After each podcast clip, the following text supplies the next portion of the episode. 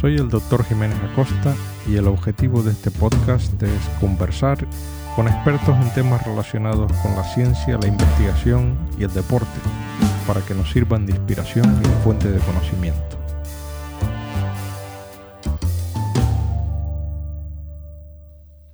Hola a todos. Podcast de hoy lo vamos a centrar en el envejecimiento normal y la función cerebral, el deterioro mental cerebral que tiene lugar con el paso de los años.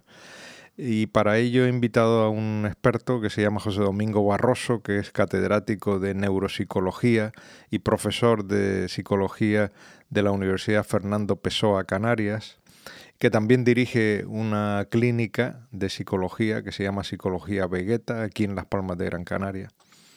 Y José Domingo ha dedicado eh, gran parte de su labor investigadora en precisamente a estudiar los cambios, el deterioro cognitivo que tiene lugar con el, con el envejecimiento. Es normal que con el paso de los años perdamos agilidad mental, perdamos riqueza en el lenguaje, eh, capacidad de juicio, otras funciones ejecutivas importantes, pero la buena noticia es que eh, de alguna manera podemos prevenirlo o por lo menos podemos minimizar este deterioro que tiene lugar con el paso de los años. Entonces el, profesor Barroso aquí nos va a explicar eh, cómo intentar prevenir este deterioro normal y nos da una serie de recomendaciones y de tareas concretas que debemos ejercitar. A continuación, mi conversación con José Barroso. José, eh, lo primero que quería preguntarte, como a todos los invitados, es por qué elegiste psicología, ¿no? O sea, si fue un, tema vocacional o alguien que te inspiró y que te, o fue que en tu familia había psicólogos y, eso lo, eh, lo viste de pequeño, es decir, cómo, cómo empezó eh, tu andadura dentro de la psicología, ¿no? Bien, bueno, hay de todo un poco como, como, todo a lo largo de mi vida, ¿no? Hay una parte propositiva de mi parte y luego la, el azar que hizo que fuera cayendo aquí. Yo inicialmente, desde pequeñito, lo que quería ser era ingeniero naval. Ingeniero naval. Porque mi padre era jefe de máquinas, ¿Ah, maquinista naval, jefe de barcos. Y era la idea que tenía hasta que llego a sexto, conozco la asignatura de filosofía. O sea, que hiciste seis años de ingeniería. Ah, no, no, sexto, de bachillerato. Entonces el profesor de filosofía fue el que me introdujo en la psicología en aquel momento y eso me atrajo. Lo que pasa es que no me atreví a plantearlo en casa. Dice, hecho el, hice el code de técnicas, hice incluso un selectivo de técnicas, fue el primero de ingeniería hecho. En La Laguna había un selectivo de técnicas que se llamaba pero para ir preparando a mi padre para el cambio de, vamos, radical de, carrera. Porque ya ahí la vocación y básicamente la, idea que en aquel momento y todavía sigue siendo el motivo fundamental de por qué soy psicólogo es la idea de ayudar a los demás. Así es. Sí, eso fue mi vocación y sigue siéndolo. Lo que pasa es que ahora ya de una manera más cualificada, obviamente, pero sigue siendo la idea final. Bueno, mm, ¿hiciste psicología en La Laguna o en En La Laguna, efectivamente. Soy de, casualmente, el haber hecho esa ingeniería me permitió pasar a la primera promoción de la titulación de psicología. Si no hubiera tenido que haber hecho comunes de latín, griego, que yo venía de ciencias, hubiera sido otra trayectoria. Pero bueno, en principio empecé, soy de la primera promoción de psicología, que justamente este año hemos celebrado el 50 aniversario de su inicio. Y pasé ininterrumpidamente de, de alumno profesor en el mismo curso, o sea, acabé en junio, pasé en ah, septiembre. ¿Y tenías claro que querías eh, enfocar tu carrera en la universidad en investigación? O... Sinceramente, no. o sea, también volvemos al azar. O sea, a mí me gustaba mucho más la psicología clínica, o la educativa, estaba en ese debate. Como te dije antes, soy de la primera promoción, teníamos muchas posibilidades. Estaba pendiente de una contratación en el propio hospital universitario, porque en ese verano tuve prácticas con ellos y, parece ser que me hicieron la propuesta, pero un compañero de carrera y mi mejor amigo, eh, que desde chico siempre quiso ser psicólogo universitario, catedrático de esa psicología social, decía él, se llama Bernardo Hernández, y, me dijo, oye, hay plazas en la universidad, ¿por qué no nos presentamos? Y yo fue más por seguir... compañero tuyo él? Eh, sigue ah, siendo compañero, ah, sí. Entonces, fue él que me indujo, bueno, y por ir con él me fui a la universidad y entré, eh, entramos los dos y azarosamente, en vez de educativa ni clínica, apareció psicobiología como área. Hacía falta profesores de esa materia. Yo venía de ciencia, con lo cual me gustaba porque la parte biológica... ¿Qué me- estudia la psicobiología? Las bases biológicas del comportamiento. Es decir, Ok. todo nuestro comportamiento tiene que ver con un cerebro, un sistema endocrino y toda la parte de neurobiológica que Sí, la está parte, detrás. digamos, más relacionada con la Con la- medicina también, y- y ¿no? medicina, Con- exactamente, y con la, la- neurología y... Exactamente, es multidisciplinar, tiene que ver con la biología, con la medicina. Ajá. Y entonces, bueno, justamente ahí, pero también caí por azar Ujú. en esa rama y luego, lógicamente, ha sido la que ya me ¿Y luego enamoró. hiciste el doctorado en La Laguna o te Sí, sí, fuiste yo fuera? hice, no, en la laguna. La Sí, no, Laguna. yo soy criado y ensolerado en la, en la laguna desde chiquitito. Hice el doctorado eh, ya en neuropsicología, que es una especialidad que en aquel momento empezaba a sonar dentro de la psicobiología, eh, la base biológica de los procesos psicológicos más complejos, ¿no? Eh, que son los procesos cognitivos, emocionales y comportamentales. Entonces, mm, en aquel momento, la verdad, eh, que tampoco tenía mucha idea de qué podía hacer, eh, porque en aquel momento, claro, era mucho más difícil irte fuera, tener Claro. contactos. Entonces, y otro compañero de, de universidad que iba unos años por delante de mío y que me influyó también, Manuel de Vega, que ya es catedrático y ahora mismo es profesor emérito Ajá. de La Laguna, fue el que me dijo, oye, mira, he leído un libro de Cohen, de, se llama eh, Psicología Cognitiva, y había un capítulo sobre asimetría cerebral. cerebral Asimetría. asimetría cerebral, la diferencia de los hemisferios en las funciones sí. cognitivas sobre el lenguaje. Y la- el material, el instrumento que, que se utilizaba para investigar, lo tenemos aquí. Hay un aparato, se llama taquitoscopio, y se podría utilizar. Digo, bueno, entonces tenía la propuesta de tema, tenía el Y instrumental, y y, eso, y eso condición, empecé con eso. eso. fue lo que estudiaste. La, La- mi tesis la doctoral fue- Exactamente, en aquel momento estaba muy clara la distinción entre hemisferio izquierdo verbal, hemisferio derecho no verbal, y leyendo en la, la búsqueda bibliográfica que pude hacer en aquella época, como se hacía en aquel momento, ¿no? Claro. con el current contents, que Sí, eran sí, los sí, sistemas recuerdo, estos los- antiguos, El índice. eh, y luego que mandabas a pedir los autores, los artículos que te lo mandaban, eso era lo, lo Sí, lo sorprendente. mandaba, sí. Y vi que, bueno, que sí, que digamos que no era tan claro el digamos que el hemisferio derecho no tuviera participación en el lenguaje y empecé a buscar formas de demostrar capacidades lingüísticas del hemisferio derecho. Entonces tuve que autodiseñarme mi propia tesis, después buscar un director. Ahí era al revés.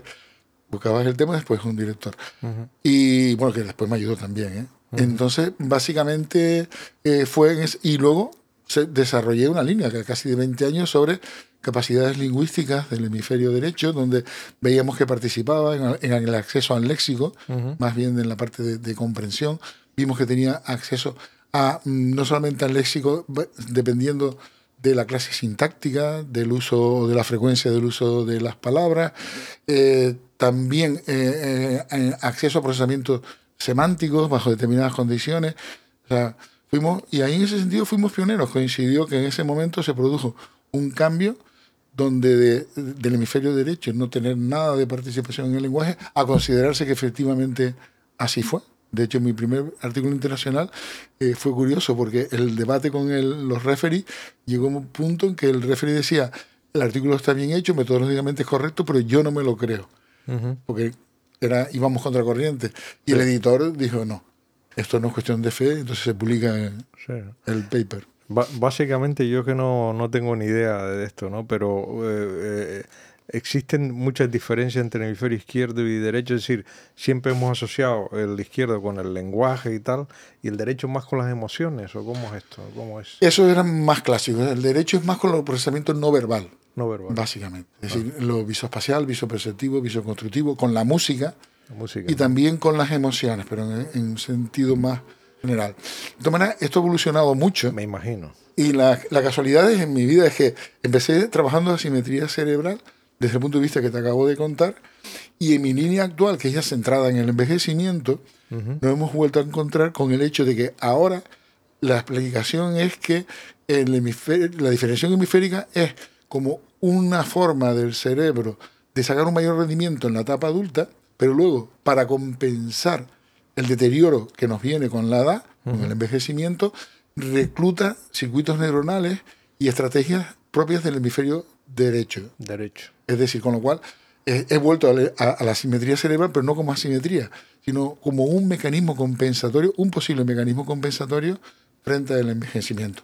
Lo hemos demostrado y ahí hemos sido también pioneros a nivel internacional con capacidad lingüística, en unas tareas de fluidez, donde hemos visto que en, el envejecimiento normal, personas que de alta reserva y alto rendimiento en fluidez es porque eh, utilizan estrategias que implican procesamientos visoespaciales, que son más del derecho, e incluso también a nivel neuroanatómico, reclutan, tanto a nivel estructural como a nivel eh, funcional, porque lo hemos hecho con, eh, digamos, mm, cambios metabólicos a través de, registros en resting, reposo, y hemos visto que reclutan redes del derecho.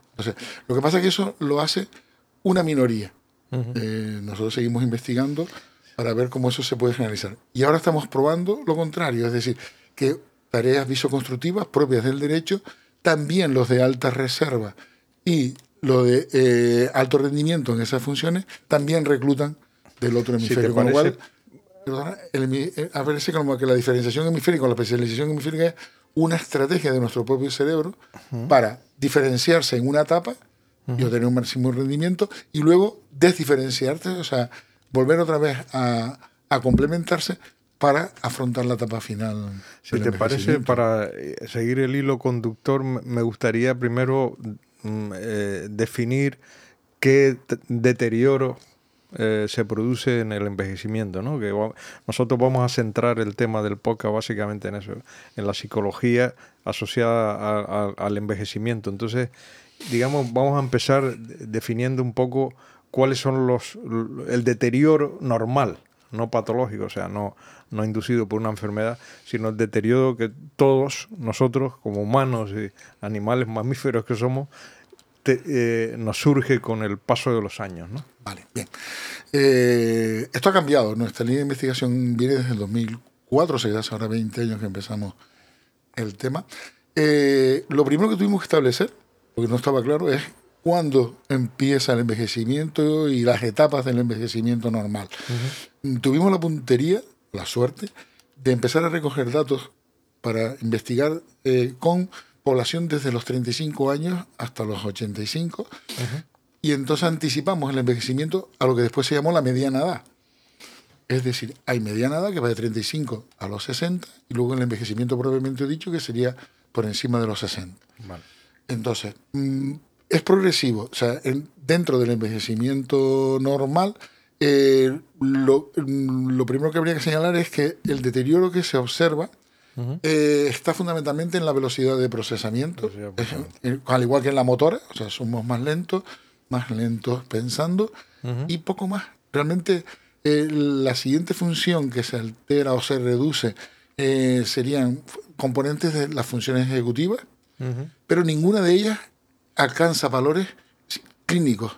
Es decir, que el envejecimiento por lo pronto no es una enfermedad. Cuando tú te refieres a funciones ejecutivas, ¿qué, entendemos por ello? Eso es muy amplio. Es el control de los mecanismos atencionales, es la planificación de objetivos, metas, estrategias, ejecución de las mismas, modificación de la estrategia, flexibilidad en función de los resultados de la aplicación de, esa, de la ejecución de la estrategia. Esos son, en sentido amplio, las funciones ejecutivas. Toma de decisiones. Y se, produce, lo primero es un deterioro en, el, en la rapidez de, de En la velocidad y en la capacidad de ejecutar varias tareas en paralelo. O la función ejecutiva se nota más con el envejecimiento, es que somos o tenemos más dificultades para ejecutar varias tareas simultáneamente en paralelo. Y tiene, y tiene, sustrato anatómico. sí. sí. El sustrato anatómico está por un lado afectación de sustancia blanca, lógicamente cortico subcortical, y también cortical. Cortical va, el, desarrollo empieza un deterioro más parietal y luego frontal. Cortical te refieres a lo que es el cuerpo neuronal. La corteza. La, Donde están las neuronas. No las terminaciones, digamos. Exactamente. Donde están los centros, sí. Los centros neuronales y se produce una disminución global de las grosor, Es el grosor cortical. No, Por ejemplo, mucho tiempo se investigó en volumen, esa fue otra de las cosas que nosotros también fuimos pioneros. Eh, encontramos, claro, como teníamos, eh, como dije antes, mm, edades tempranas, pues hubo dos tesis doctorales y dos publicaciones en, esa dirección que demostramos que había cambios, no en el volumen, que es lo que pasaba, se había descubierto antes, que no había cambios, pero sí cuando ya mides grosor cortical, sí hay cambios. Hay disminución de grosor cortical en regiones parietales y frontales desde los 40 en adelante. 40 a 50 a un nivel y de los 50 a 60 en la mediana edad tardía también se produce ya deterioro en ese grosor cortical por me imagino que será por, por, eh, atrofia neuronal más, que no hay, eh, hay pérdida de conectividad no es tanto muerte ah, neuronal como o sea conexiones entre, entre, las distintas neuronas. Efectivamente. Y eso tiene que ver con lo siguiente es decir eh, claro esto lo hemos hecho investigando con estadística univariada. Es decir la estadística que se utilizaba mucho en, en esa en, en los años en esa etapa que relaciona variables, pero muy pocas variables. Ha habido un cambio importante en el enfoque. O sea, cuando eh, enfocas de manera univariada, descubres eso. Cuando aparecen nuevas herramientas multivariadas, como el Random Forest o la, técnica de grafos, nos permite relacionar todas las variables entre sí. O sea, si tú puedes coger los dominios cognitivos clásicos, atención, funciones ejecutivas, lenguaje, memoria, funciones visuales, visoperceptivas, visoespaciales y visoconstructivas, todas esas descomponerlas a su vez en sus diferentes componentes, medirlo mediante varios instrumentos que son las, pruebas neuropsicológicas. Cuando tienes eso, que es lo que hicimos nosotros con, la población, tenemos una, base de datos de más de 600 participantes eh, entre las edades que te dije antes, 35 y 85. Y entonces cuando tú en vez de estudiar solo la atención o solo las funciones ejecutivas, combinas todas las variables, apresas sus relaciones, el enfoque también cambia. Porque nos dimos cuenta que encontramos que los procesos cognitivos se organizan siguiendo una, no, y siguen una estructura modular. Hay como un conectoma que hemos llamado un conectoma cognitivo, que es la, que está formado por varios módulos que apresan funciones mm, mm, eh, de, memoria, funciones ejecutivas, ¿Y hay alguna función que se pierda antes que otra? ¿O, esto, o se pierde globalmente? lo, que, eh, hay módulos y lo que cambia con la edad son las interacciones entre los módulos. Entonces, no, no es tanto una pérdida de una función, sino de esa capacidad interactiva y de la organización, de la dinámica dentro de los procesos cognitivos. Eh, y eso lo que encontramos que ahí es con la reserva cognitiva, las personas que tienen más reserva cognitiva, que son los que han desarrollado también más conectividad, son los que no solamente eh, en algunos casos no pierden con la edad, sino mantienen, conservan ese mismo rendimiento, con lo cual hay posibilidades de un envejecimiento, entre comillas, sin deterioro. Y también esa reserva cognitiva, que también hemos visto ahí, eh, propicia el, el, que surjan mecanismos compensatorios en la línea que decía antes. Con lo cual puede haber un envejecimiento cognitivo y también, lógicamente, vinculado a eso emocional. Pasa que el emocional se ha investigado menos, eh, estrictamente cognitivo, que puede ser compensatorio. No, no tiene por qué significar deterioro más allá de la lentitud. Yo es que me gustaría un poco que definieras lo que, porque la gente no va a entender lo que es la reserva, la reserva cognitiva. Es, un, es un concepto que lo, lo, lo, mucho, pero no creo que la gente lo entienda. Sí, en, básicamente, técnicamente lo que se encontraba era que cuando eh, surge, cuando hablamos del daño cerebral, mm. lo que se observaba es que personas que sufren un mismo daño cerebral tienen consecuencias diferentes a partir de determinados parámetros. ¿no? Entonces, a partir de ahí se empezó a pensar que, digamos, según lo bien utilizado, por así decirlo coloquialmente, que tengas el cerebro, digamos, cuando proviene un daño cerebral, la respuesta va a ser mejor, menos mm, dramática en cuanto a, la pérdida de funciones. En general, eh, se utiliza entonces como es todo aquello que propicia un aprovechamiento y un rendimiento adecuado del, del cerebro. La reserva es aquello que por haberse desarrollado es que es un órgano que al revés, que la gente tiene la idea, ¿no? Cuanto más se usa es mejor. No es que cuanto más se usa se desgasta. Al contrario. Entonces, ese uso, bueno, eh, e, esa reserva cognitiva, que por así decirlo, lo que has ido acumulando en la reserva, que tiene también una reserva cerebral, o sea, tiene su base anatómica que se puede cuantificar, etcétera, eh, a nivel eh, funcional se mide a través de determinados indicadores.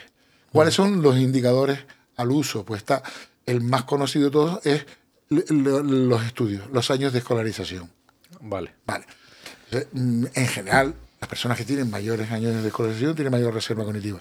Nosotros, por ejemplo, lo que hemos encontrado que, por ejemplo, en países como el nuestro, donde el sistema educativo ha cambiado tanto y no son comparables los años de escolarización, es mejor un indicador que es un subtest de la escala de inteligencia de Wessler, que es el de información o el de vocabulario. Y nosotros recientemente eh, hemos también demostrado el subtest de cubos para un indicador de la reserva del hemisferio derecho y del hemisferio izquierdo o verbal serían esos otros, que te van a indicar un poco el índice de aprovechamiento del hemisferio izquierdo, del hemisferio derecho, que has llevado a cabo a lo largo de tu vida. También se tiene en cuenta a través de cuestionarios, pues, tu actividad a lo largo de tu vida. La actividad física, eh, moderada, evidentemente, la, otra es cuestionable. Eh, la actividad física moderada o tu propia actividad intelectual, que se mide por tus aficiones o hobbies, se mide también por eh, tus actividades intelectuales de ocio, ejemplo, una actividad eh, deportiva de alto rendimiento intelectual en ajedrez, por ejemplo, ¿no?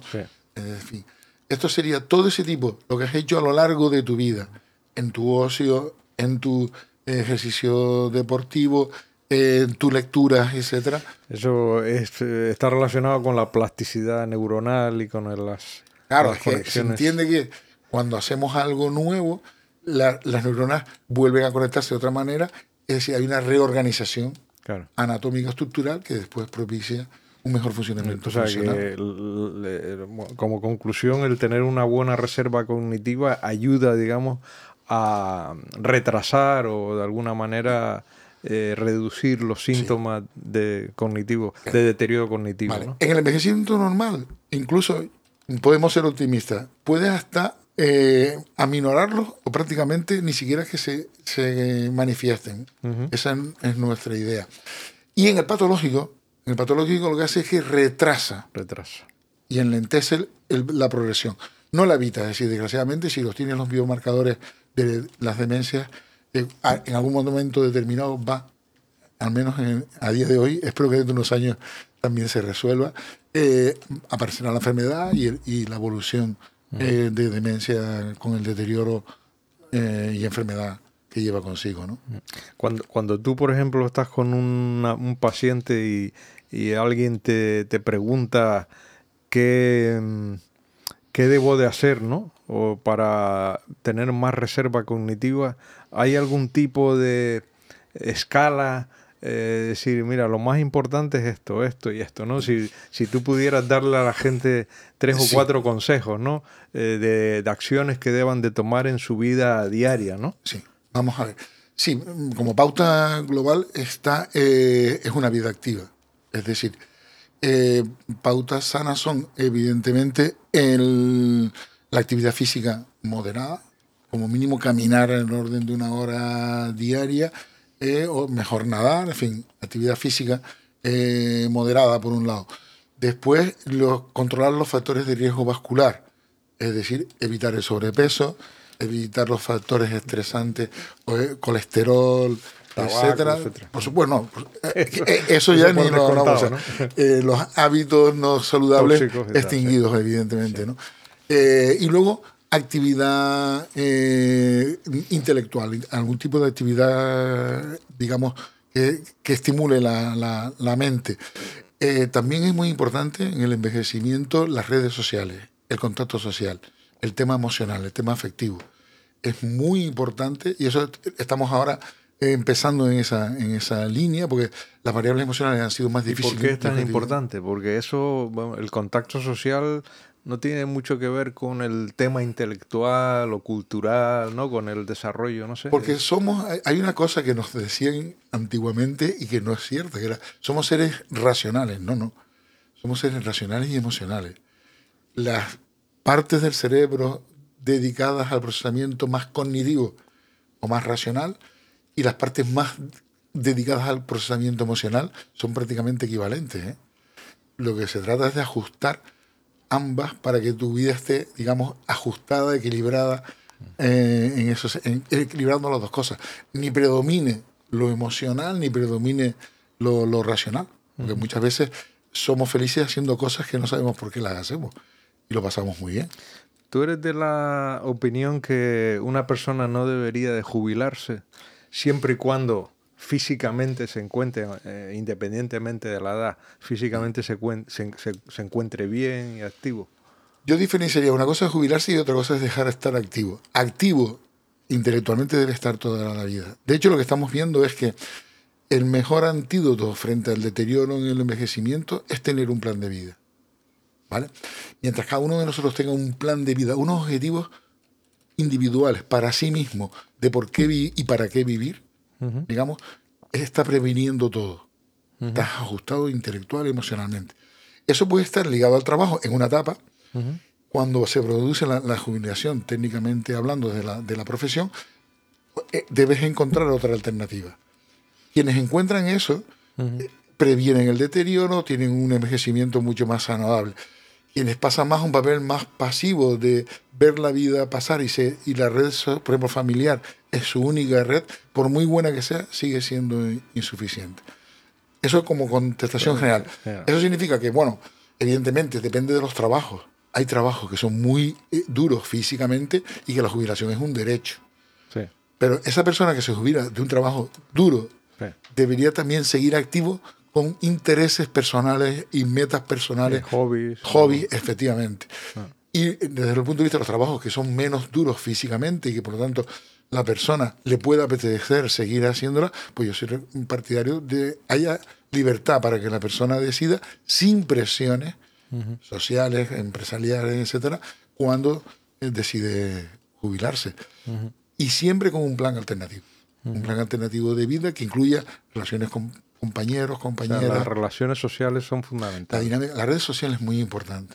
Y eso en Canarias, eh, digamos, aquí se pierde mucho con la jubilación. Mm. muchas redes sociales está ligada al trabajo y la gente después, cuando vaya al trabajo y ya no pertenece al trabajo, se siente que lo han excluido. Y es verdad, o sea, no, no, no, no, es, no es, digamos, eh, ninguna acción intencionada, etcétera, pero ocurre. Entonces, es la persona la que tiene que reaccionar buscando de forma proactiva hmm. alternativas. ¿no? Eh, cuando una persona, por ejemplo, se da cuenta, porque yo creo que a todos nos llegará la edad, ¿no? En la cual te des cuenta que cognitivamente, pues, eh, no tienes la rapidez que antes y vas, vas, vas bajando en, en todo este tema de de, del deterioro cognitivo, ¿qué, debe de hacer? Porque eso puede ser que a una persona activa, que ha, sido, siempre muy activa en su vida y tal, le deprima mucho, ¿no? Yo no sé si es lo que ocurre con frecuencia, es decir, vamos a ver. Eh, yo lo pongo siempre en la metáfora a mis pacientes. Digo, claro, cuando hay gente que da alta reserva, una alta capacidad intelectual, un, alto rendimiento ejecutivo y que empiezan a, ya a notarse que no es lo mismo. Yo pongo el tema del ejemplo de los coches, es decir, claro, es que tú ibas en tu vida, estabas acostumbrado a ir en Ferrari y de repente has pasado a Mercedes o a SEAT. Entonces depende, y bueno, disculpen las marcas, no, no hay ninguna connotación. Sí, sí, pero entendemos. A ver, eso siempre cuesta mucho. Mm. Adaptarse a una pérdida, por muy leve que sea. Claro, además desde fuera, tú le puedes decir, pero hombre, si todavía con lo que tienes te sobra, pero eso no consuela. La persona siente la pérdida. Entonces, lo primero que hay que hacer es un afrontamiento adecuado. Bueno, es lo que hay. Yo tengo dos opciones. Estar lamentando el resto de mi día lo que voy perdiendo o diciendo, qué bien que puedo seguir haciendo todo esto otro.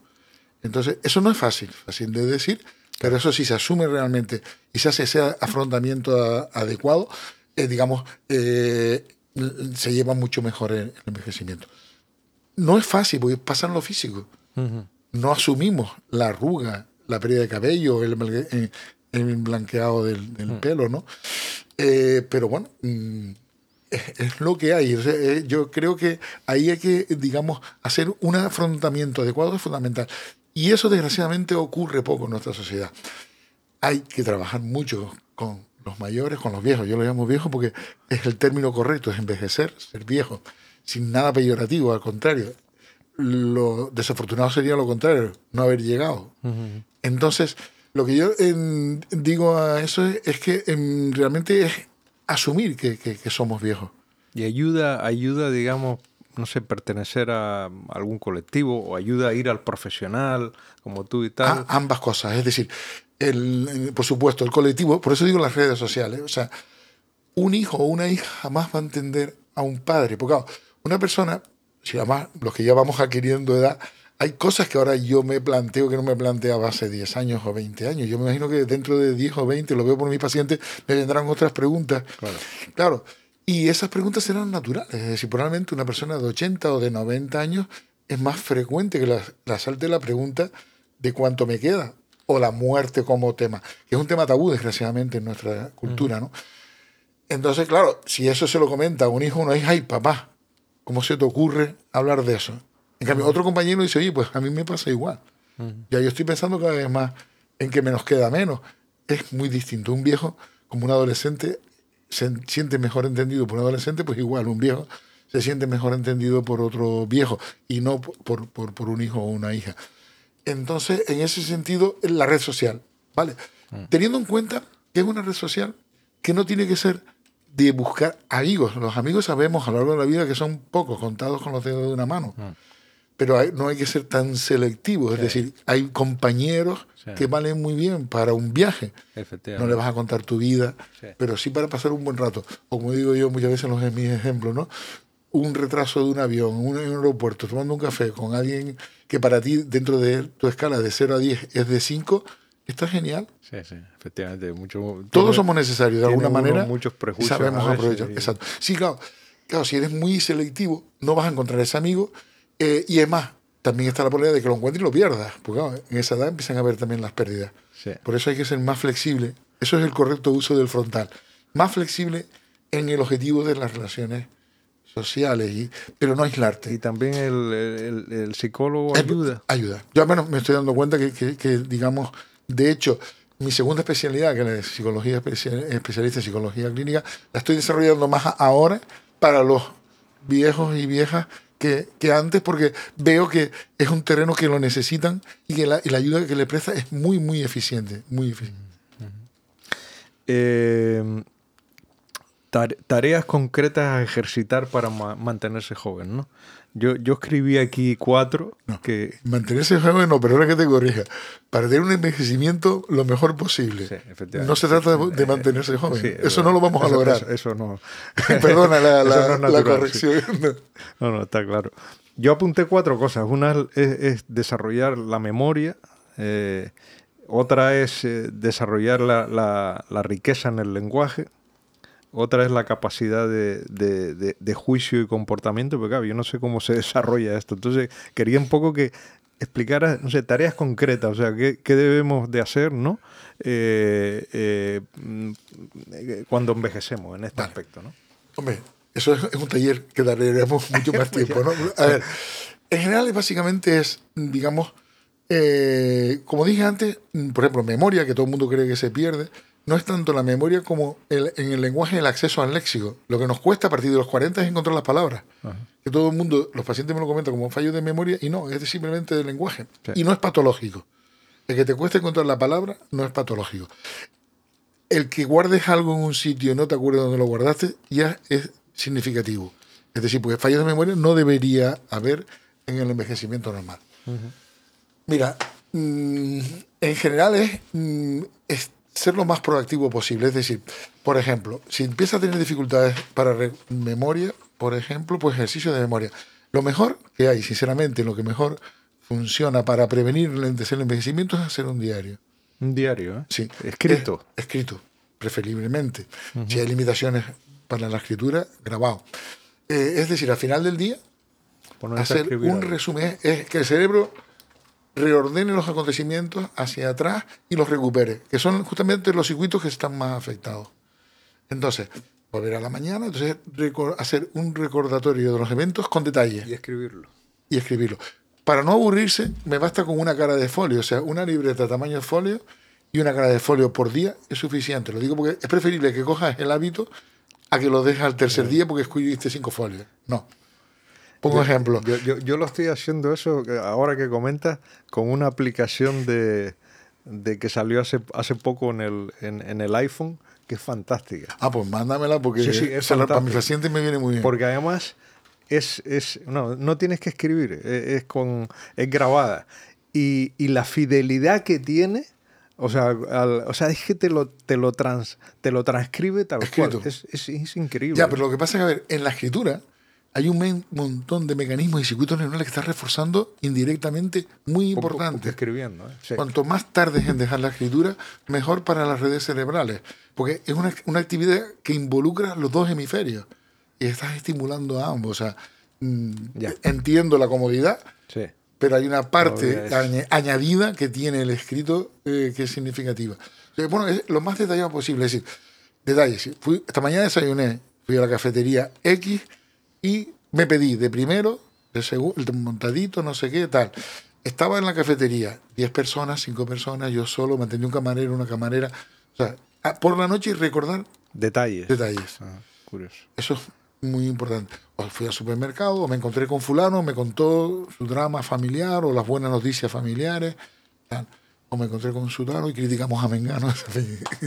o sea, los detalles de- de- del día. Muchos de los, de los viejos me dicen, es que yo hago toda mi vida lo mismo rutinariamente. No importa. Si ves un capítulo de televisión, recuerdas qué pasó en Y ese ser, capítulo y de ser- y ser positivo en tus apreciaciones. Eso es muy recomendable, pero eso es algo que hay personas que no lo son. A mí el positivismo, en general, que hay una psicología positiva, que estoy de acuerdo a grandes rasgos, tiene un inconveniente para mí, y es que a veces eh, obliga a gente que de forma espontánea no están acostumbrados a ser así, y lo vas a situar en desventaja. Hay que ser lo más positivo posible, ¿de acuerdo? Pero hay gente que, y hay realidades que no tienen ninguna cara positiva. Está claro. Y en algunos momentos, mira, Y eso toca, circunstancias digo yo, diciéndolo en plan elegante, más fino, aguantarse. Son Hay momentos y hechos donde, además, eh, eso pasa mucho en los duelos.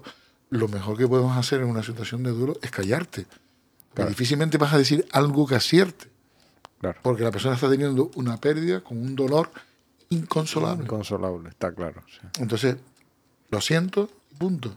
Y un abrazo, expresiones físicas de contacto, eh, en ese sentido es mucho más, más oportuno. Entonces digo, esto iba con respecto a lo del positivismo.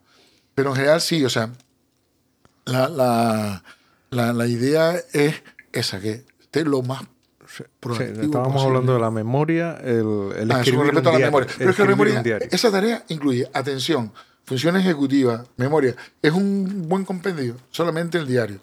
Además, pues mira, hay muchas páginas mm, web, ya incluso gratuitas, yo por eso la voy a decir esta, se llama ejerciciosdememoria.org, ORG. Ojo, que si no la ponen así, ejerciciosdememoria.org, Sí. Salen privadas vale. y de pago. No hay Vale. que pagar, son gratuitas. Que saca semanalmente un cuadernillo de, de prácticas que se puede imprimir o en pantalla si tienes tablet. eh, y que está hecha desde el 2018, o sea que puedes cogerla de esta semana o volver hacia atrás si necesitas más estimulación. Esa serie de ¿Y qué ejercicios son ejercicios, digamos, tipo de todo tipo, de cálculo, de, de cálculo para de ejercitar, lenguaje, la, ejercitar la memoria? Ha- hacen un buen compendio. Bueno. Es un gran favor, por eso lo publicito, porque es gratuito y si tienen algún beneficio por el número de visitantes, me alegro. ¿Alguna cosa más que se te ocurra? Eh, bueno, eh, eh, ah, por supuesto, planificar cosas, es decir, organizar viajes, organizar eh, fiestas, o sea, sorpresas, eventos.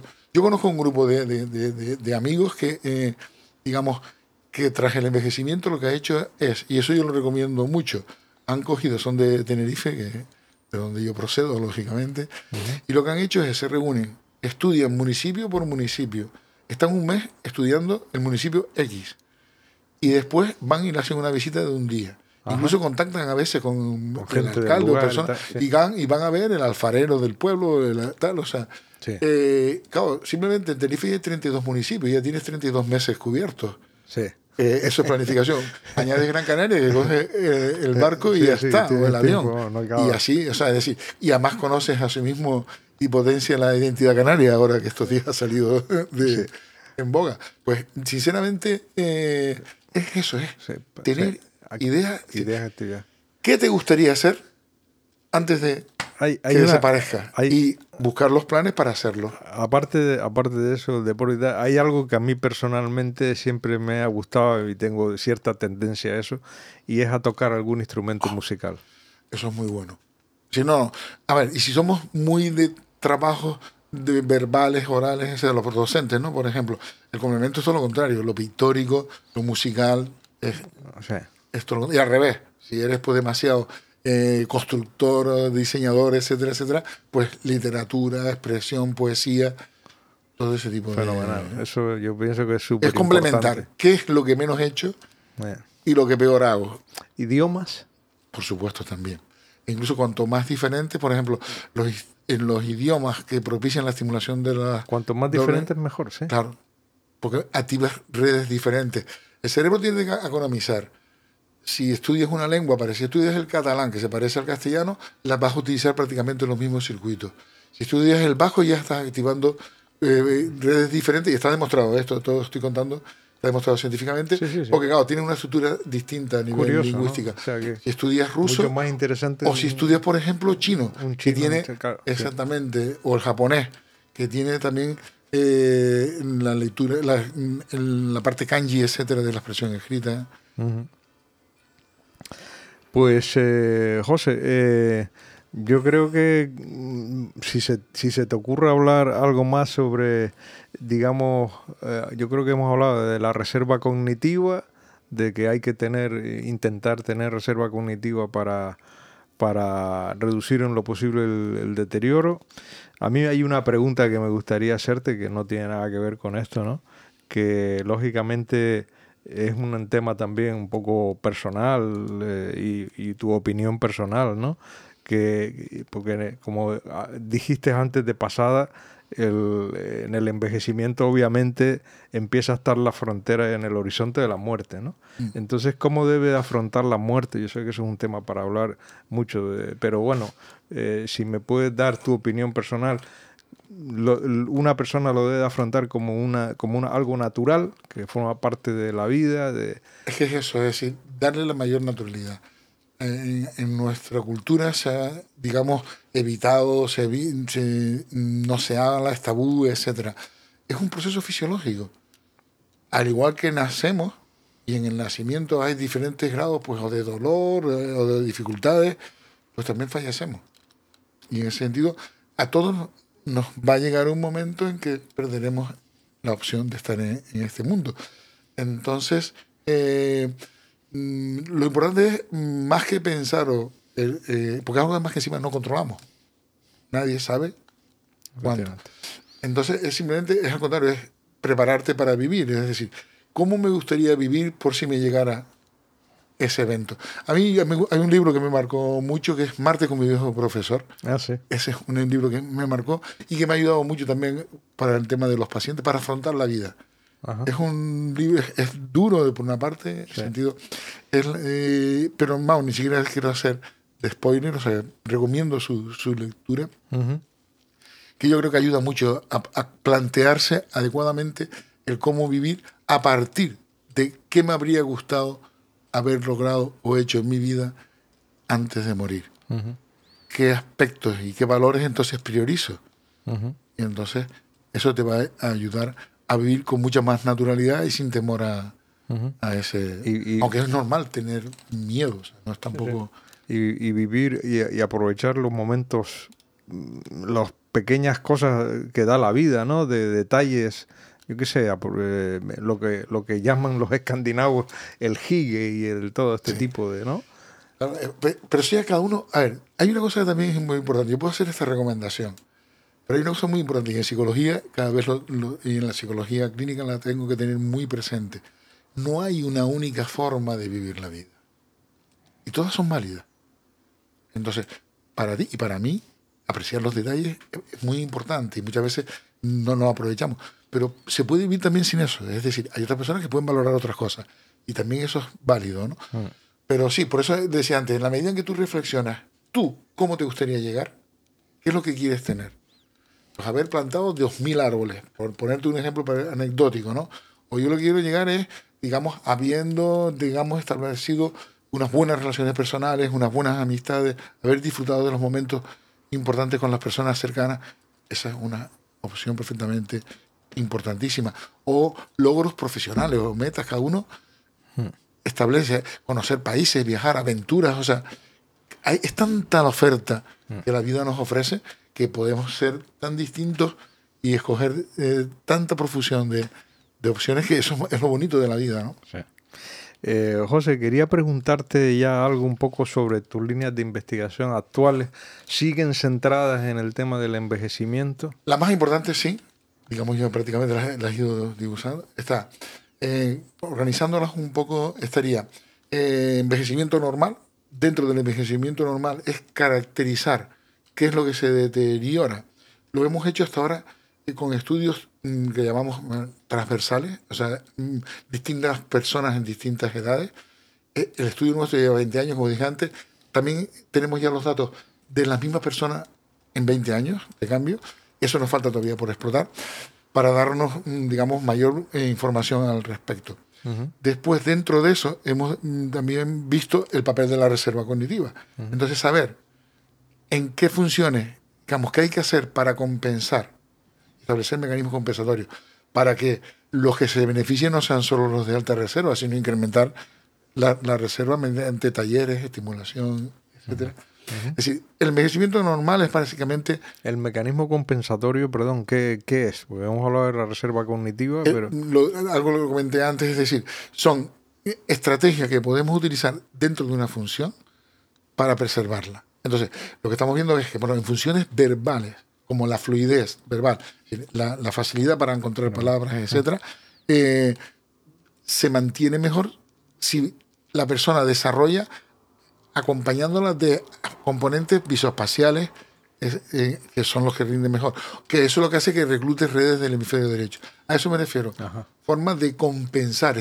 Son estrategias, por así decirlo, de, de, alguna manera más sencilla, que podemos aprender a utilizar para compensar ese deterioro que viene. ¿Y a nivel práctico puedes recomendar alguna?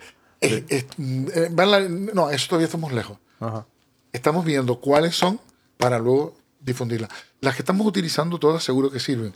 Lo que pasa es que tendremos que ver cuáles son más eficientes mm. cuáles menos.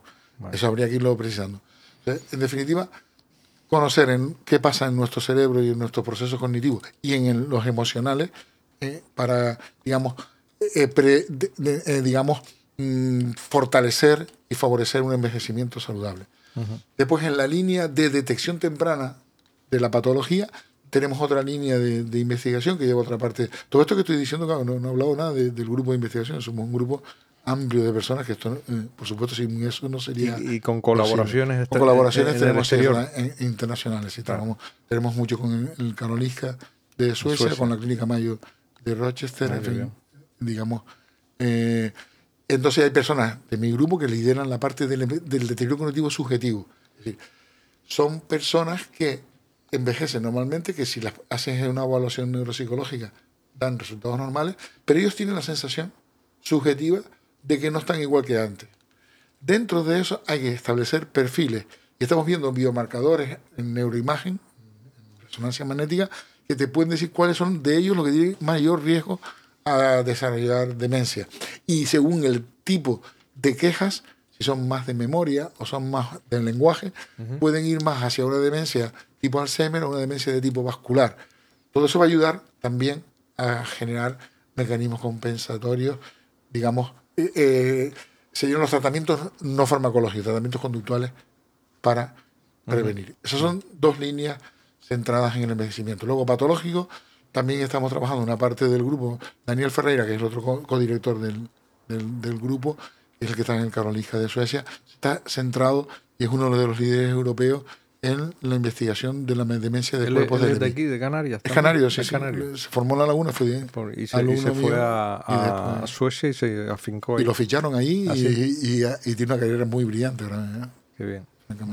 Quería preguntarte, José, eh, por, por tus momentos eh, eureka, ¿no? Los momentos eureka los defino, pues, aquellos momentos que todo investigador tiene en el cual eh, eh, sentiste una emoción especial por haber hecho, por haberte dado cuenta de, un, de un, descubrimiento o, por o, cuando te aceptaron un paper en, en una revista importante. En fin, si recuerdas cuáles son tus tus momentos esos que recuerdas como especial emoción. ¿no? Sí, básicamente son esos, es decir, cuando digamos eh, de los temas, cuando el de asimetría cerebral, básicamente, ¿no? cuando me empeñé, entre comillas, con que el derecho podría tener participación y tal, nadando y leyendo la literatura científica veía que podía ser. Eh, o por ejemplo, en, bueno, en otras eh, líneas de investigación que he tenido, es decir, cuando ha habido algo que se te ha ocurrido, que has visto que no estaba y lo has desarrollado con tu equipo y además cuando, hay, el, cuando obtienes el resultado, ese ya es un gustazo. Pero cuando, más encima te lo aceptan, eh, el, paper, por así decirlo, como, es como el refrendo de que está bien hecho, pues realmente ese ha sido, mm, son los momentos más, más importantes. Después también es todo en tu forma, es vas disfrutando mucho, o sea, ah. de, de, cuando el primer paper que te mandan para que tú corrijas. Claro, decía, oye, de, que tú empiezas leyendo artículos de revistas científicas, después ves tu nombre en la revista científica, después tú ves en, en el consejo editorial o sea, son pequeños, esas son las satisfacciones en cuanto a la investigación. Y en la parte clínica, evidentemente, cuando tienes la sensación de que la vida de una persona que tú has intervenido ha cambiado para bien de manera significativa. Eso es pues, impagable. Me imagino que, más fuerte que otro. Vamos, recordarás pacientes en concreto, ¿no? En los cuales tú le has podido cambiar la vida. Eso es otra de las satisfacciones más importantes, yo creo. Mm. Incluso más que la otra para mí que, ocurre. Afortunadamente, como tengo la suerte de tener las tres palos, es decir, la investigación, eh, la clínica y luego contar lo que es la docencia, y encima te pagan, como digo yo, es tu modo de vida, pues realmente eso me hace muy feliz. Eh, quería que reflexionara, siempre le pregunto a todos los, los, invitados, reflexionar un poco por la investigación en España, ¿no? Eh, los defectos que tiene desde siempre, desde la época Ramón y Cajal, Severo Ochoa, siempre los grandes científicos, la mayoría se han tenido que ir fuera, ya el nivel de investigación en España ha subido mucho, pero todavía estamos pues lejos de, lo que se hace en Centro Europa o en los países anglosajones y tal. ¿Cómo ves la investigación en España y qué crees tú que, que se debería hacer para mejorarla o los defectos que tiene en tu área, por lo menos? Vamos a ver, que depende, ahí me coge según los días, por decir, hay momentos en que estaría, vería el vaso muy vacío y otros momentos que lo medio lleno. Vamos, yo ya llevo 46 eh, años desde que estoy en la, en la universidad y entonces ha cambiado mucho desde entonces, o sea, sería inevitable, o sea, ha mejorado y ha mejorado muchísimo. Lo que pasa es que aún falta mucho por, por, por, por recorrer. Lo que pasa es que, a ver, las redes de investigación internacionales se han acercado. Ah. Europa, América, Estados Unidos se ha acercado, Canadá se ha acercado a Europa, entonces eso permite cada vez más la interacción, la confluencia de... Entonces a veces, eh, digamos, mm, las condiciones son mejores, lo, que pasa es que los inicios son lo, es lo peor que yo veo. decir, lo peor estructurado está los nuevos y los jóvenes investigadores. El escaso apoyo que hay para los que empiezan. Porque yo reconozco que exacto, porque depende del azar, de la suerte. Y eso es lo que no puede ser. Porque hay muchos investigadores buenos que no llegan y no porque no sean bueno Entonces, esa es la parte que más me preocupa. O sea, el relevo. O sea, no hay una apuesta arriesgada, porque hay que arriesgar en investigación por el futuro. Entonces, esa es la parte que yo veo, porque ya más o menos con el camino vas conociendo, vas conectando, vas seleccionando tus redes, etcétera. Y mira, pues una vez por mí, otra vez por discípulos tuyos, ¿qué tal? Eh, hoy más o menos te terminas situando en el panorama internacional, en tu campo, y, sin complejos, en primera línea, sin, sin ninguna duda. Pero claro, es, tanto el esfuerzo individual sin el apoyo institucional correspondiente que, claro, es la parte, es como dependemos de, de, que sean los individuos y que tengan un espíritu colaborativo de equipo, etcétera, etcétera. Entonces, claro, se ha avanzado mucho, pero a mí lo que me preocupa es que no hay una planificación clara para los jóvenes investigadores. Ahí es donde habría que haber una apuesta donde hay que invertir dinero sabiendo que no todo va a ser rentable. Sí, sí, sí. No, está claro, sí. y la gente se queja mucho de la inestabilidad laboral. Realmente para una, un, científico está con 40 años y todavía no y todavía está labrándose un camino y, te, Yo es que lo veo porque vienen con una ilusión que son los que hacen que, que los viejos tengamos ilusión, porque a mí todavía me siguen moviendo lo, lo, la cantera, ¿no? Como digo yo, o sea, es lo que te motiva, y dices que bien todavía es, crees en, en, que merece la pena, ¿no? eh, pero claro, después ves el desarrollo de ellos y, es muy, muy... ¿Y qué consejo le darías a alguien que mm, quiere dedicarse a, a, la, a la, investigación? Eh, que apueste por ello. Que apueste por ello. O sea, si tiene pasión. La financiación es secundaria. O sea, mm. la motivación para mí y la ilusión es, es un componente clave. Clave porque es muy larga la carrera. Los momentos que son menos, como tú decías. Y son muchos más los, los, los, a veces los desagradables pero mm, que apueste, que apueste porque merece la pena, que de lo que quiera que le guste, que se conecte, que, se inserte en, los grupos. Ahora mismo ya hay redes, hay grupos, o sea, ah. donde te puedes insertar, donde tienes que valorar la proyección mm. y entonces ahí y no no no, no, no limitarse no no tener límites sino ambicioso ser ambicioso y hay una una de las personas que a mí a nivel de investigación me marcó mucho es un científico un biólogo español de, mucho prestigio que es Antonio García Bellido hombre sí biólogo lo, lo, lo, conoces personalmente sí sí sí sí, tuve contacto con él y ah, a mí me marcó mucho eh, en ¿Y la por etapa qué? porque bueno hay una yo lo resumo diciendo él él me pasó un acrónimo para la investigación que es de él, eh, que es CIRCARE con C, eh, que define las características de, un buen investigador, de un buen grupo de investigadores. ¿Qué, es ese acrónimo? ¿Qué significa? Pues conocimiento, la, la, la, la, primera. Eh, Circade. Circare, sí, conocimiento. Circare. Estudio. Es decir, no podemos pretender que el mundo empieza cuando nosotros llegamos. Eh, mm, entonces, eh, esa es la primera parte, o sea, ser humilde y estudiar lo que otros han hecho previo a, ti. Correcto. Eso a veces me encuentro en, una de las carencias en mucha de la gente actual. O sea, sí, sí, que no, quizás con las nuevas tecnologías, los medios y los recursos, parece que la tienen más a mano, pero no, es decir, bueno, de esto yo no sé, voy a ver qué se ha dicho. Sí. Y luego, una vez que ya me he leído bien Eso es. lo que se ha dicho, a ver, y ahora yo qué, qué puedo, ¿Qué decir. aportar, efectivamente.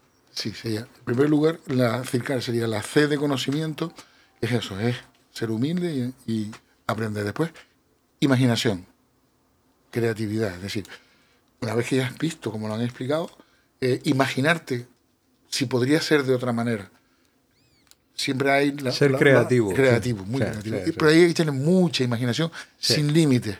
Ahí, ahí no hay censura. Ahí tienes que romper prejuicios, incluso de, de, las reglas científicas, etc. Después, claro, a esa imaginación, el científico le tiene que, como si fuera un caballo desbocado, tiene que ponerle... Rienda. Sí, ese es el rigor. El rigor. Esa no otra era. El rigor es lo que hace que tú... Eh, va ligado también a la honestidad, es decir, me gustaría que fuera eso que he dicho yo, pero cuando lo someto a las reglas del juego de la ciencia, eh, no, se cumple o no se cumple, y si se cumple tiro y si no, no.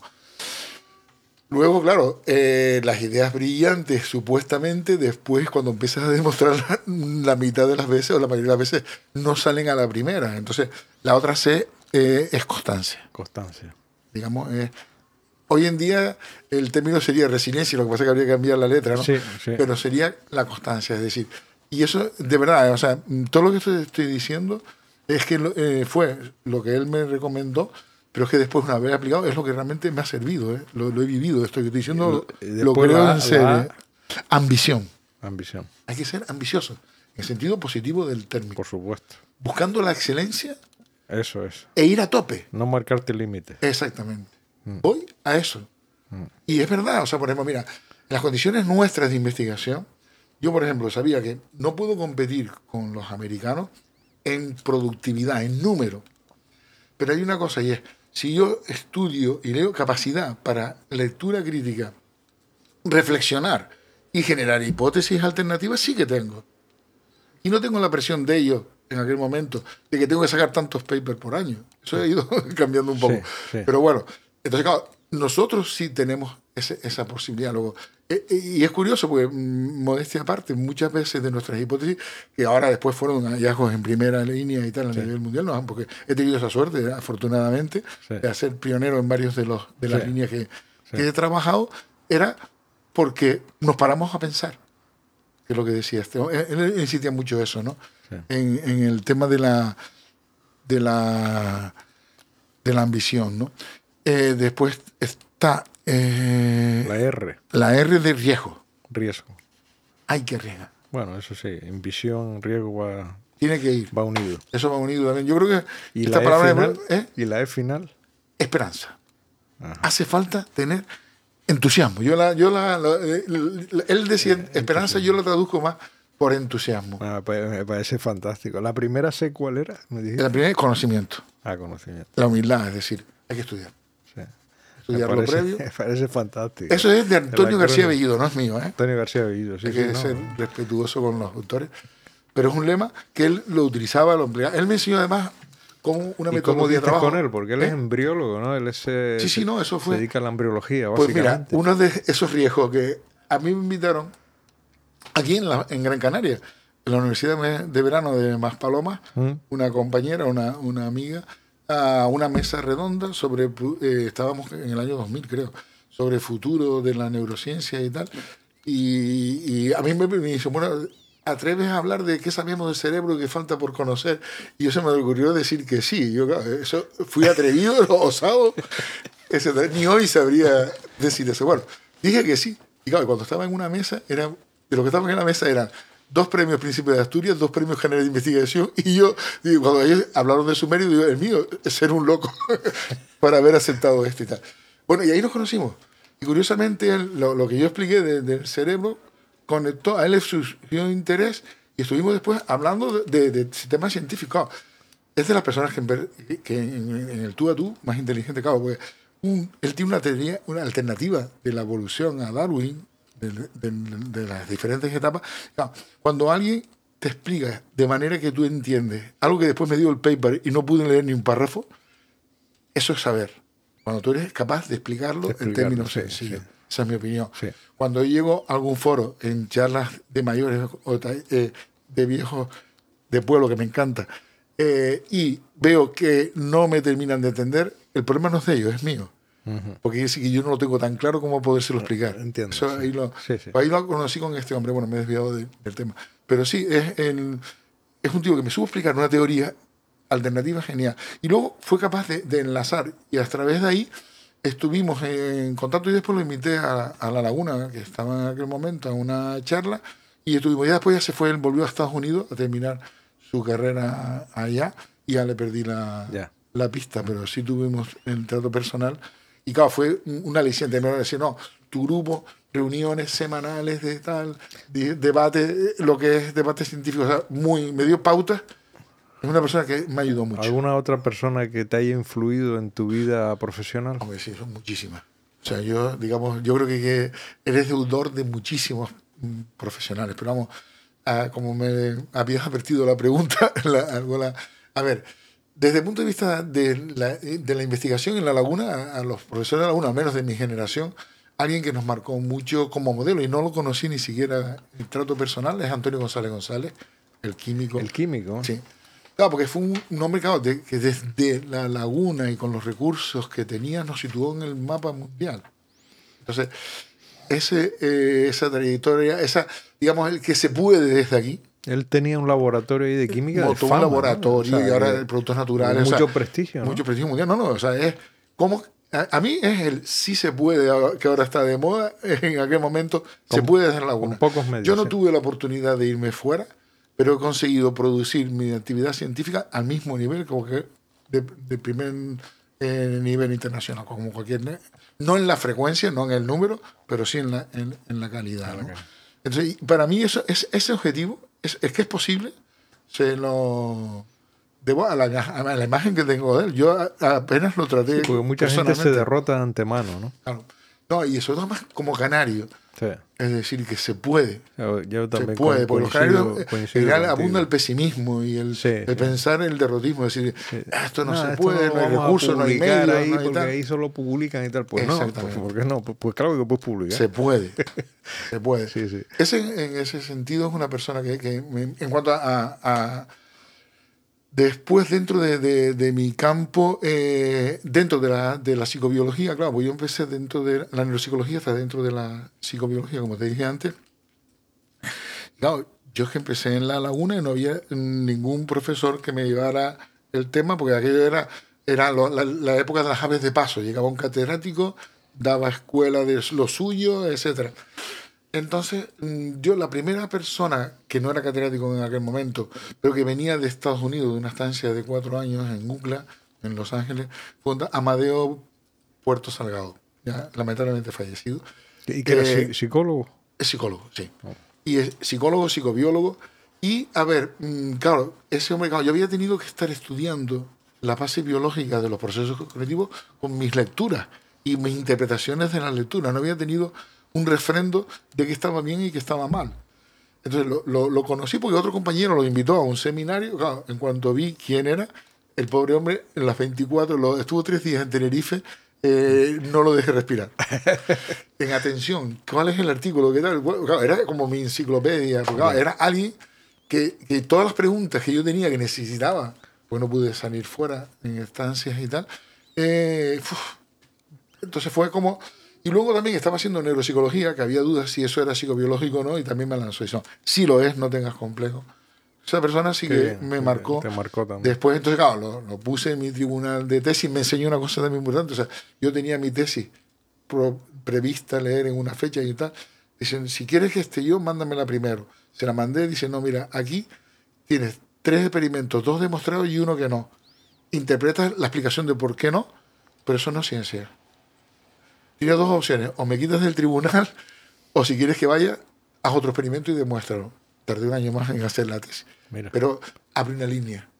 sí. Esa fue una diferencia. Te, ayudó mucho. Mucho, mucho, porque era muy, muy exigente en ese sentido. Era duro. Después lo tuve en mi tribunal de, titularidad y él siempre te hacía eso. Él, bueno, en la propia tesis te preguntaba después de tu asignatura para ver, si, porque iba a ser doctor de esa especialidad, te hacía un examen oral en público de contenido. O sea, era, gracioso visto desde ahora, ¿no? Y en la titularidad recuerdo que me hizo 40 preguntas de contenido. Qué bárbaro. O sea, que no, era muy exigente. Muy, exigente sí. Pero claro, pero también es verdad, era una de las cosas que teníamos ahí era la ambición. ambición, eso y, y, el rigor. O sea, a mí eso me marcó y gracias a su influencia jamás intenté eh, y atajos. Muy bien. Porque esa es una influencia. Y luego ya alguien que de compañera, y además es Carmen Junque, que es otra catedrática también de la Universidad Autónoma de Barcelona, de neuropsicología. Somos los pioneros de, la neuropsicología en, España. Y además somos de la misma edad, fuimos contemporáneos.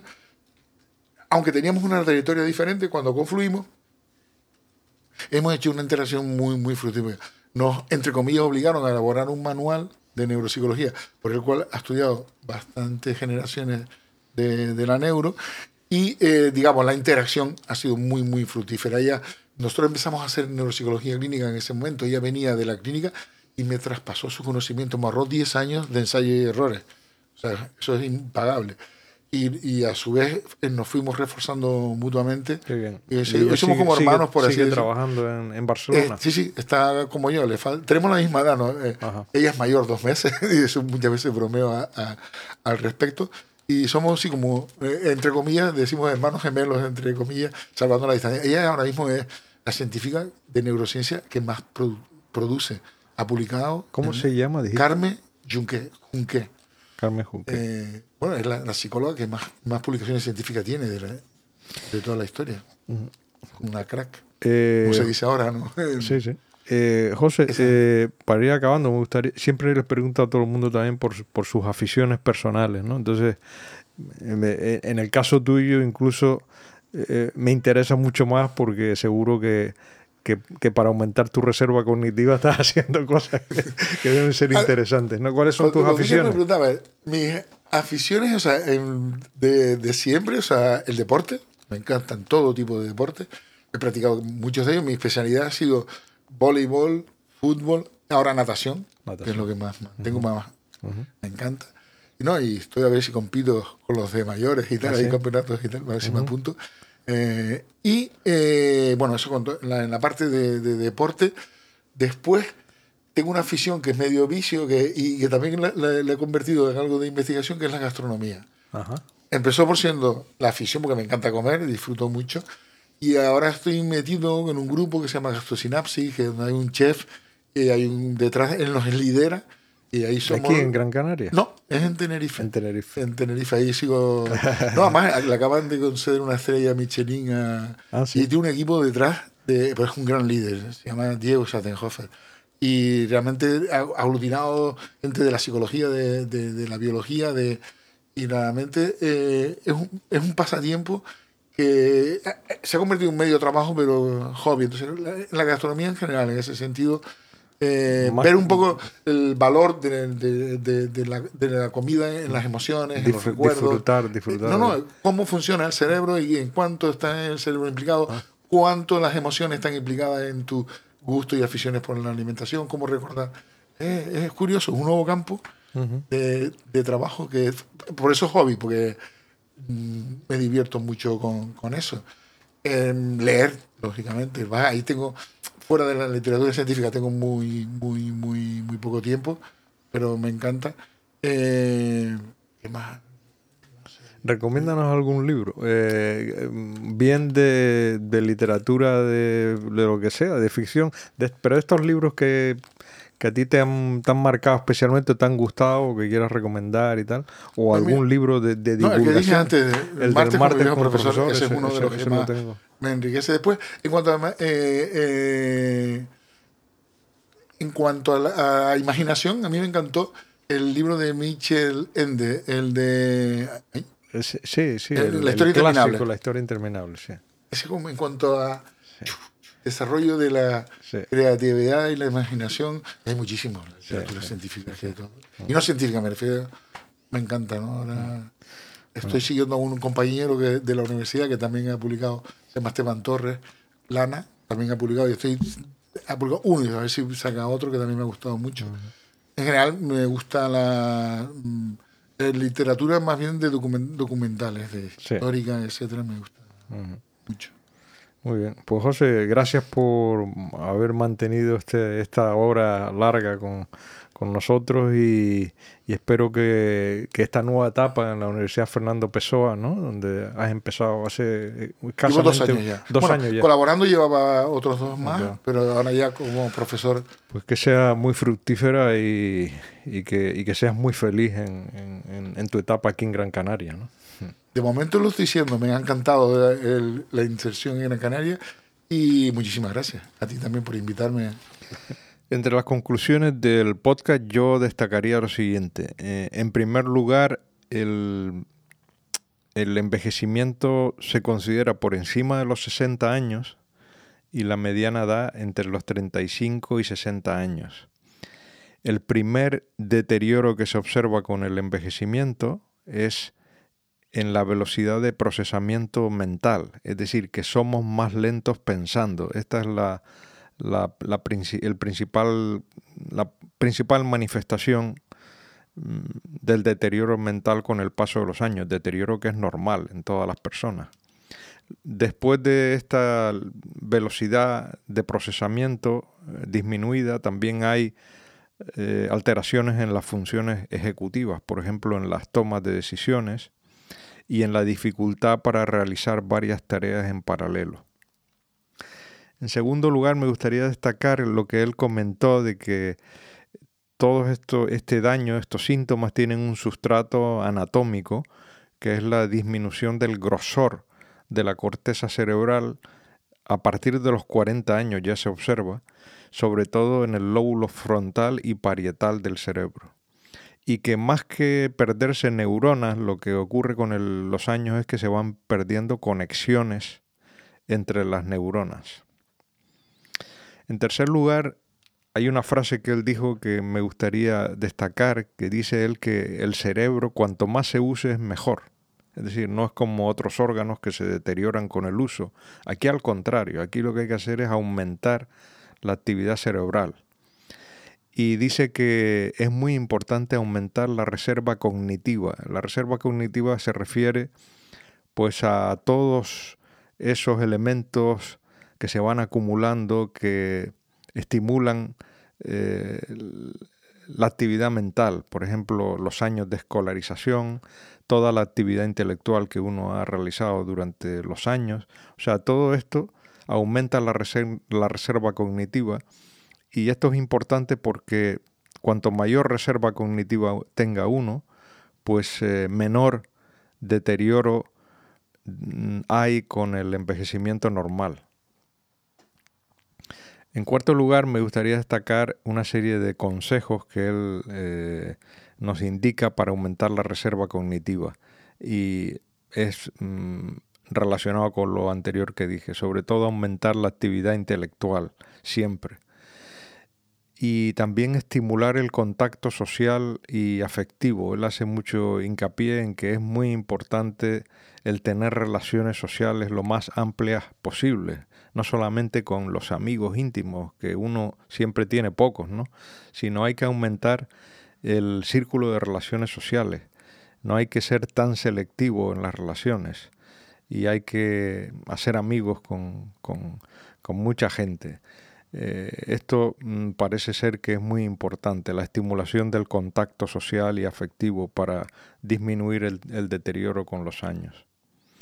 Otro aspecto también importante eh, son planes concretos que uno debe hacer o tareas concretas que uno debe de ejercitar eh, a medida que pasan los años. Él aconseja siempre hacer un diario al final del día, es decir, hacer posible un diario escrito y escribir al final del día de forma detallada pues todo lo que uno ha hecho durante el día. Dice que él, esto es muy importante y también ejercita mucho la memoria. También recomienda hacer ejercicios de memoria y hay una página web que recomienda que se llama ejerciciosdememoria.org. Otras tareas concretas que hay para ejercitar la mente y mantenerse activo es planificar eventos, ¿no? planificar eh, viajes eh, culturales o de otro tipo y también, por ejemplo, tocar algún instrumento musical, eh, hacer alguna labor creativa como pintar, etc. Aprender idiomas también es importante.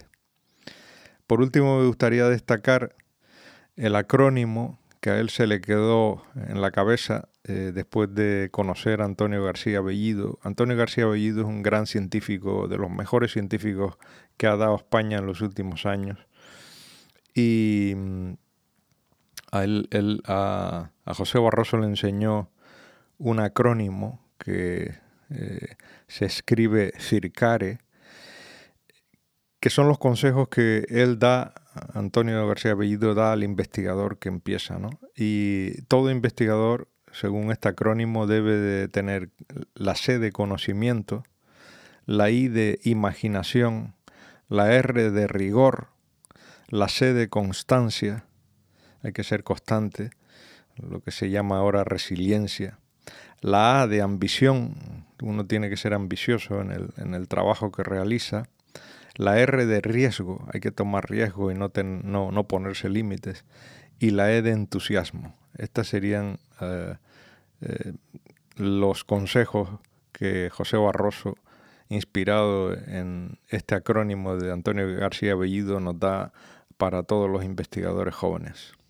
Y nada más. Eh, este ha sido el episodio de hoy y em, espero subir otro episodio nuevo con otro gran investigador español eh, dentro de dos semanas. Un saludo a todos.